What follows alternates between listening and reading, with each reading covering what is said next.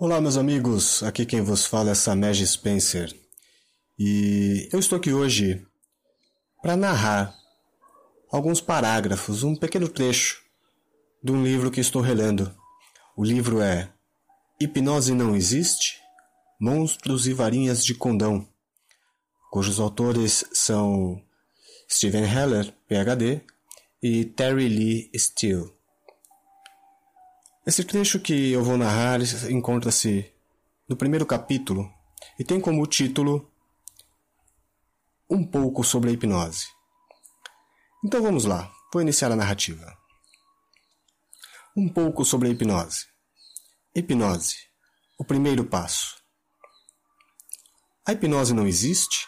Pode parecer um título estranho para um livro escrito por um homem que está no campo da hipnose clínica há muitos anos. Com certeza, desagradará os que acreditam piamente na existência da hipnose, e o livro em si desagradará os que acreditam piamente na não existência da hipnose. Eu vejo a hipnose como apenas um estado, sul do Oregon e norte de Washington, e não existe, realmente, exceto na mente das pessoas. Paul Watzlawick, em seu livro excelente The Language of Change, afirma Tocar piano não existe. Eu tentei várias vezes e nada saiu disso. Um problema fundamental em discutir ou escrever sobre o processo da hipnose é que, com os anos, tantas definições do que a hipnose é ou deixa de ser estiveram ligadas à palavra, sobre a qual as pessoas têm noções e ideias pré-concebidas. Pode-se dizer que elas foram hipnotizadas para acreditarem seja lá o que for que elas acreditam sobre a hipnose. Não é a intenção deste livro fornecer uma definição acadêmica de hipnose. Há muitos bons textos e estudos de caso que fazem um trabalho excelente ao apresentarem várias definições de hipnose diferentes e conflitantes. As pessoas podem ser livres para rejeitar ou não aceitar essas definições se considerarem adequado. Se, porém, a hipnose significar uma condição especial em que uma pessoa é colocada em algum estado místico profundo, então perde vontade sobre seu ser porque outra pessoa, chamada hipnotizador, cria sugestões tão poderosas e impressionantes que a vítima ou o participante não consegue resistir, então a hipnose não existe. Se esse poder existisse, eu não escreveria este livro ou teria minha profissão. Eu, simplesmente, entraria em uma grande empresa e faria o diretor executivo passar-me seu negócio. Se, porém, considerarmos a hipnose como um termo genérico que inclui todas as formas de consciência alterada e não considerarmos a hipnose como um estado místico, podemos então conseguir um retrato mais claro, que parece mais confortável.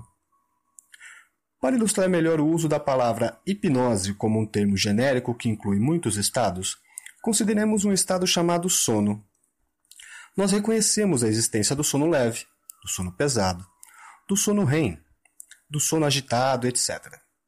Porém, todos eles estão contidos na categoria chamada sono.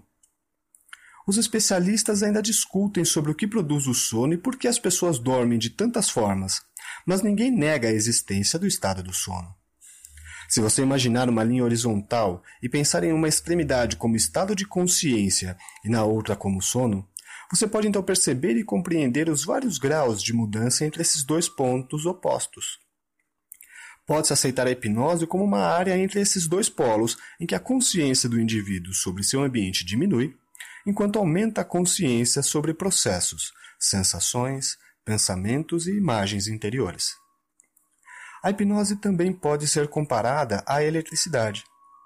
Todos sabemos que ela existe, mas os especialistas ainda discutem sobre o que realmente é a eletricidade. O único conceito aceito por todos é que a eletricidade é uma forma de energia. Você pode considerar as técnicas de hipnose como um grupo de métodos para a produção de uma forma de energia diferente no cérebro, e o estado de hipnose como um canal para direcionar essa energia para a realização de objetivos. Hipnose como comunicação.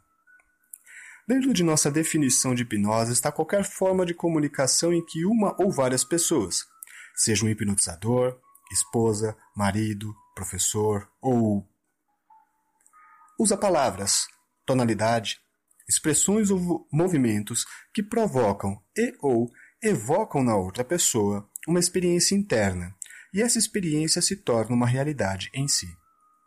Por exemplo, se eu escrever ou falar a palavra rosa, você pode pensar em uma flor específica, talvez da cor vermelha. Mas eu poderia me referir a uma pessoa chamada Rosa. E outra pessoa pode pensar na cor. Se eu mudar o significado de uma linda rosa vermelha, uma pessoa pode lembrar-se de uma ocasião especial com sensações, sons, imagens, cheiros e reviver toda a experiência. Outra pessoa ainda pode fazer uma careta horrorosa por ser alérgica a rosas. Lembro-me de um incidente em que eu conversava com uma mulher encantadora e outra chegou para reunir-se a nós. Eu, de repente, senti-me com quatro anos de idade vendo uma tia que, para mim, era gigantesca. Senti o medo de ficar perturbado com seu tamanho e a via em um vestido de bolinhas. Um momento depois, eu sacudia a cabeça e voltei ao presente para perceber que o perfume da segunda mulher me fazia lembrar do perfume da minha tia. Só com o cheiro voltei à minha experiência na infância.